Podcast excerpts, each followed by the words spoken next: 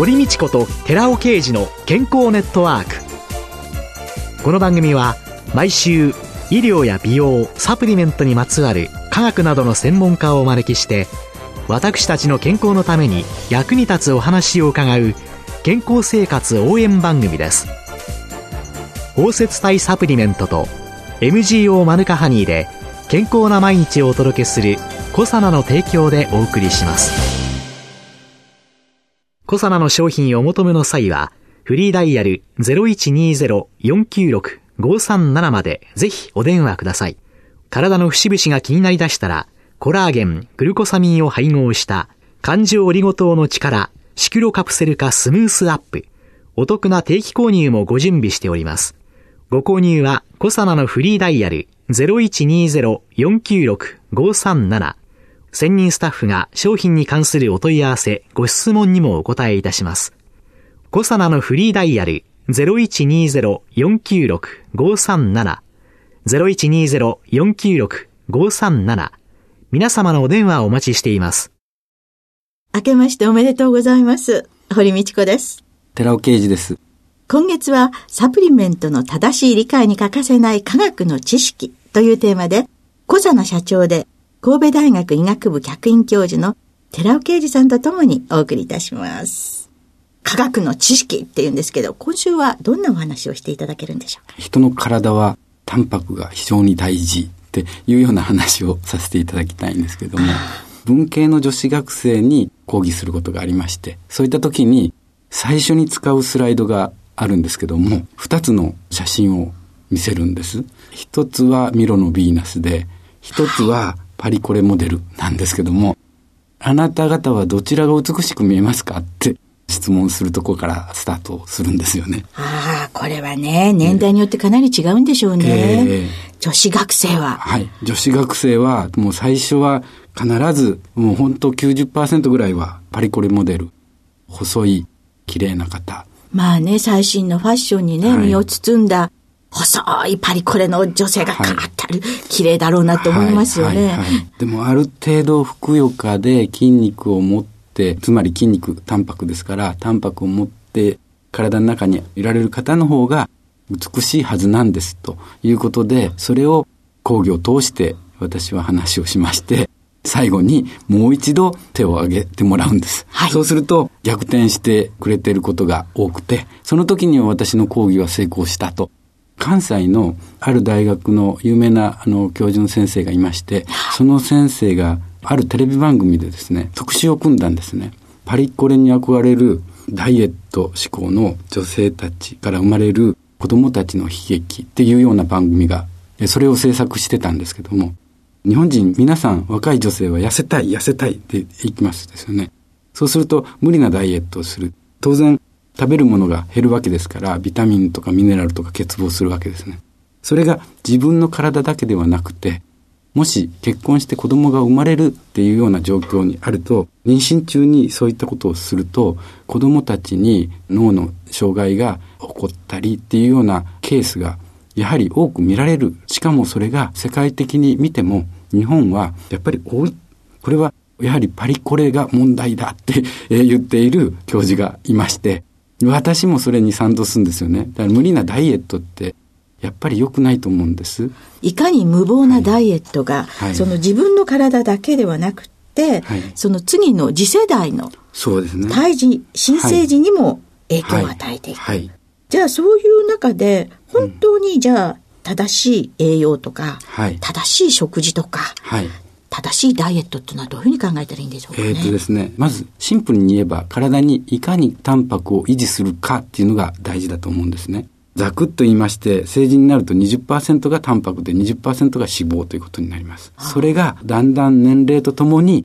タンパクの量が減って脂肪が増えて、つまり水を蓄えられなくなってカサカサの体になって、え挙句の果てには水を蓄えられないから、それが原因で死んでいくと。極端な言い方ですけども、いかに水分を維持することが大事か。それはタンパクによるものということになると思います。高齢の方が脱水状態になりやすいなんていうのも、そういうことですよね。ね水の貯金がなくなってしまうから、ということなんですね、はいはい、結局、高齢の方、歩きづらくなって、で、それって下半身の筋肉が減っているわけですよね。で、下半身の筋肉ってかなりの割合で全体のタンパク質を占めてますから、それが減ってくるっていうことになると、やはりそういう状況になってくる。若い女性たちにおいても、実はこういった問題っていうのがあると。本当間違ったダイエットをすると、食べないで50キロあった体重が47キロになりました。はい、3キロ減りました。はい、でも、無理なダイエット、もう食べたくて仕方ないから、やっぱりやめたということで、50キロに戻った時に、自分は元の体に戻ったと思いがちなんですけども、減る時に食べなければ、どこから減っていくのか、筋肉から減っていく。つまり、タンパクを使ってエネルギーにするわけですから、脂肪よりもタンパクから減るんですよね。リバウンドする時っていうのは、脂肪から増えるんですよね。つまり、60%が水で20%、20%。半々が脂肪とタンパクだった人が、実は脂肪が増えていく。これを繰り返してたら、どんどん脂肪が増えるわけですよね。これが無理なダイエットをすることによってタンパクを減らしてるっていうことにつながるわけなんですけども。その脂肪が増えてくることによって、はい、その他に起こってくる問題点としてはどんなことがありますか？それ、あの、基礎代謝という言葉がありますけども、はい、例えばですね、運動した時にどのくらいのカロリーが使われているかってよく言われてますですよね。一回食事をとると1000キロカロリーとか1500キロカロリーとか一食でしてしまうわけですけども、はい、じゃあ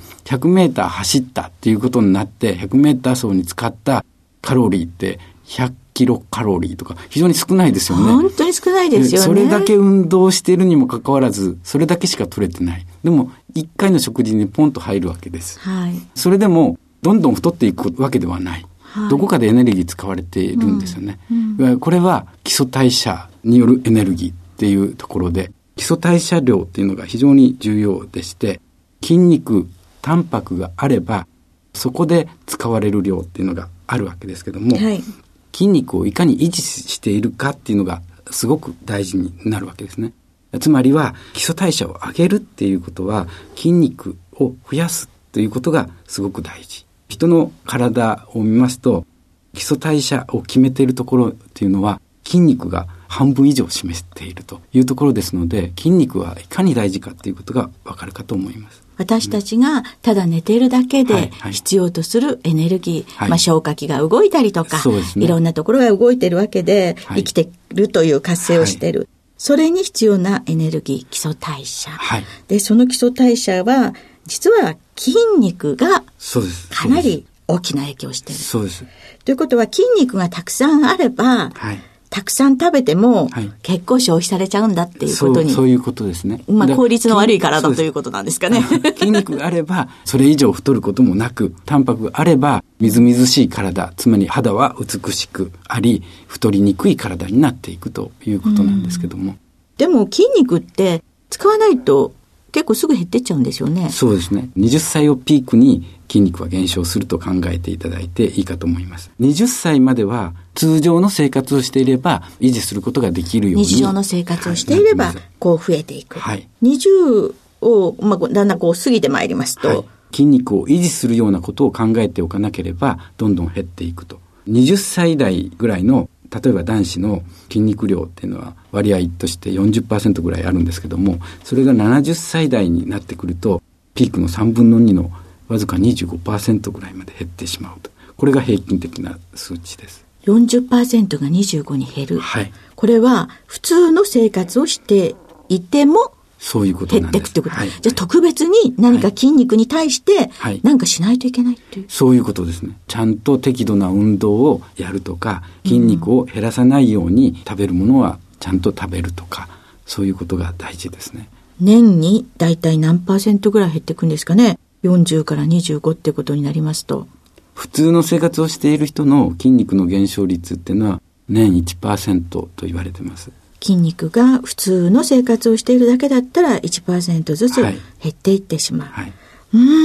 ん。で、ましてや寝たきりになったりしたら、うんすごい勢いで減るんでしょうね。そういうことですね。あの、寝たきり生活、たった2日させることだけで、1年間の筋肉を失ってしまうと言われてます。2日間寝ただけで1%減っちゃうってことなんですか、はいはい、よく宇宙に、宇宙飛行士ね。宇宙飛行士いますけども、帰ってきた時って、地面を歩いてないですから筋肉は減っててもう歩けなくなって1ヶ月して帰ってきたらもう歩けなくなるっていうような見受けられますけどもあるいはまさしくそうで筋肉が減ってしまってるっていうことですよね。ものすごい勢いで減ってるんでしょうね、はい、無重力状態ですもんね、はい、寝てるどころの騒ぎじゃなくたくさん減ってるんでしょうね。じゃあ、筋肉を維持するためには、はい筋トレもあるでしょうけれども、はい、その他に、そのね、自分たちの体っていうのは食べたものから作られるわけで、そうですね。そういうのを維持するにはどういうものが必要なんですかね？そうですね。あの、まずやっぱり運動なんですけども、運動することによって、で、運動すると筋肉っていうのは消耗されてますから減るんですよね。はい、減るけれども、人の体はそれを補うために食事をするわけですね。はい、そうすると、その食事の栄養源がまた体に身につくということで、はい、運動の後にタンパク源を取るということが大事です。運動して筋肉がちょっと破損して作るという必要なものを食べる。はい。はい、運動がないとダメなんですね。そうです。あの、それがないと人の体は筋肉を作ろうとしないんです。ですから、運動をして適度に損傷させて、えっと、減らして、そこを補うために食事をして、きっちりと筋肉を作り上げるっていうことが大事なんです。はい、じゃあまず運動しました。はい、じゃあ筋肉を作るために取る栄養素とか、はい、ということになってくると、どういうものか。はい、肉類とか、それタンパク質ですからいいんですけども、皆さん肉類を取りさえすれば、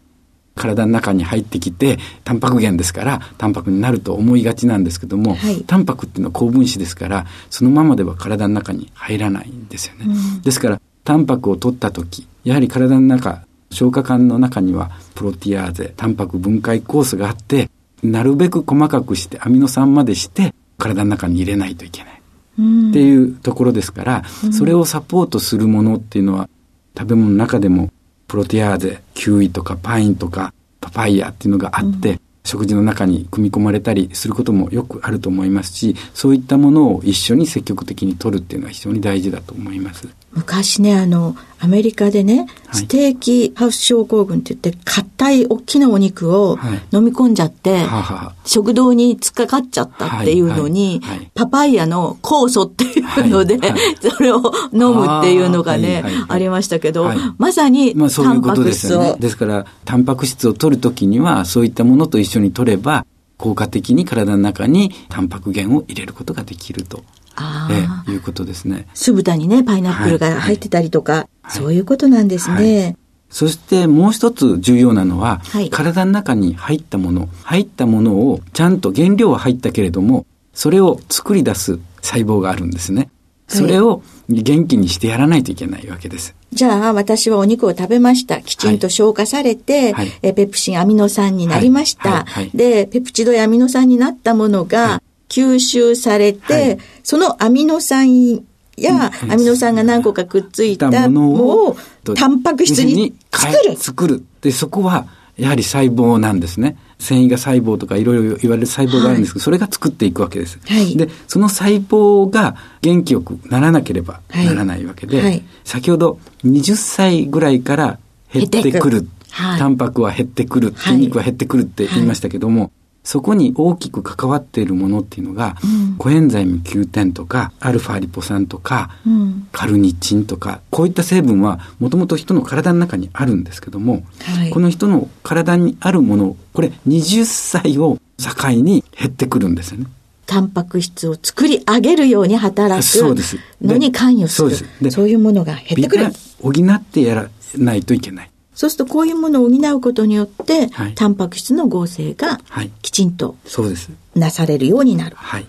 そうするとじゃあこういうようなものを何らかで補わなきゃいけない。そうですね。やはりそういったサプリメントがありまして、コエンザム Q10 もありますし、アルファリポ酸もあるし、カルニチンもあると。通常こういったもの、植物の中、野菜の中とか、魚の中とか、そういうようなところにもあるんですけども、これを必要量を取るっていうのは大変な量を取らないといけないんですね。ですからやはりサプリメントできっちりと補うという必要があります。ああまさにサプリメントの王道で足りないものを補う。はいはいはい、高級点、アルファリポ酸、L カルニチン。でもこういうものってよく吸収されるんですか、それが吸収されないんですよね。ごくわずかしか吸収されない。だからそこのところが一つの問題点でありまして、例えばコエンザミ Q10 ってこれ脂溶性物質ですから油に溶ける物質。溶ける物質、はい、こういったものっていうのはなかなか入っていかない。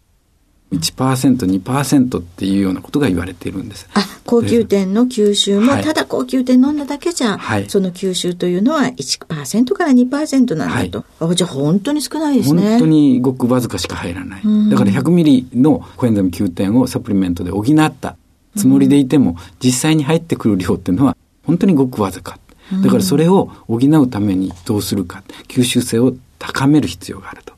はい、でそこで利用できるものがシクロデキストリンというものがありましてこれまでにもいろいろと何度かお話しさせていただきましたけども、ブドウ糖が678個よって感情になったものなんですけどもこれをうまく使うとコエンザミ Q 点が吸収性が非常にアップするというようなことがありましてこういったことが今解明されておりますのでコエンザミ Q10 包摂体というような言い方をするんですけどもそういったサプリメントは非常に有効だと思います。じゃあその高級天だとかいろいろなものを感情オリゴ糖、はい、シクロデキストリン、はい、ブドウ糖が輪っかになった、はい、その中に封じ込めることによって、それがよく吸収されるようになる。そうですね。でもう一つは簡単に壊れてしまうもの腸に届く胃とか腸で体の中に吸収される前に胃酸とかそういう強酸によって分解してしまう。はい、そしたらもう体の中に入らないですよね、えー、せっかく取ろうとしても壊れてしまう、はい、アルファリポ酸なんかは胃酸によって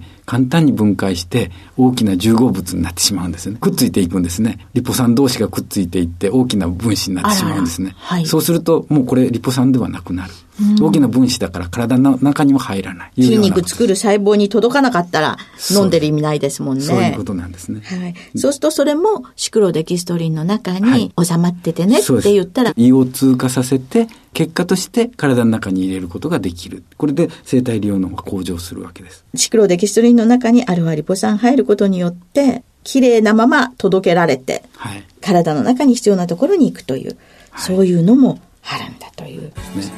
今週は体の中のタンパク質の維持の重要性と感情オリゴ糖による機能性成分の生体利用能の向上についてというテーマで小佐奈社長で神戸大学医学部客員教授の寺尾啓二さんとともにお送りしました。寺尾さんありがとうございました。ありがとうございました。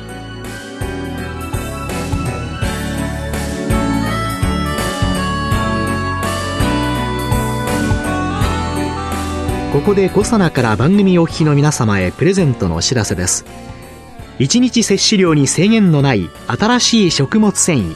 アルファシクロデキストリンに燃焼系アミノ酸と言われるカルニチンをプラスしブルーベリー味で食べやすくしたダイエットサプリコサナのピュアファイバーカルニチンプラスを番組お聞きの10名様にプレゼントします。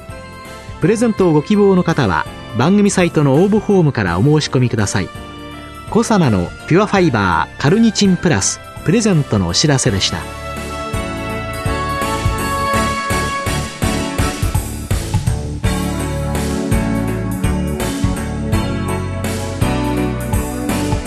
堀道子と寺尾啓二の健康ネットワークこの番組は包摂体サプリメントと MGO マヌカハニーで健康な毎日をお届けする「コサナの提供」でお送りしました。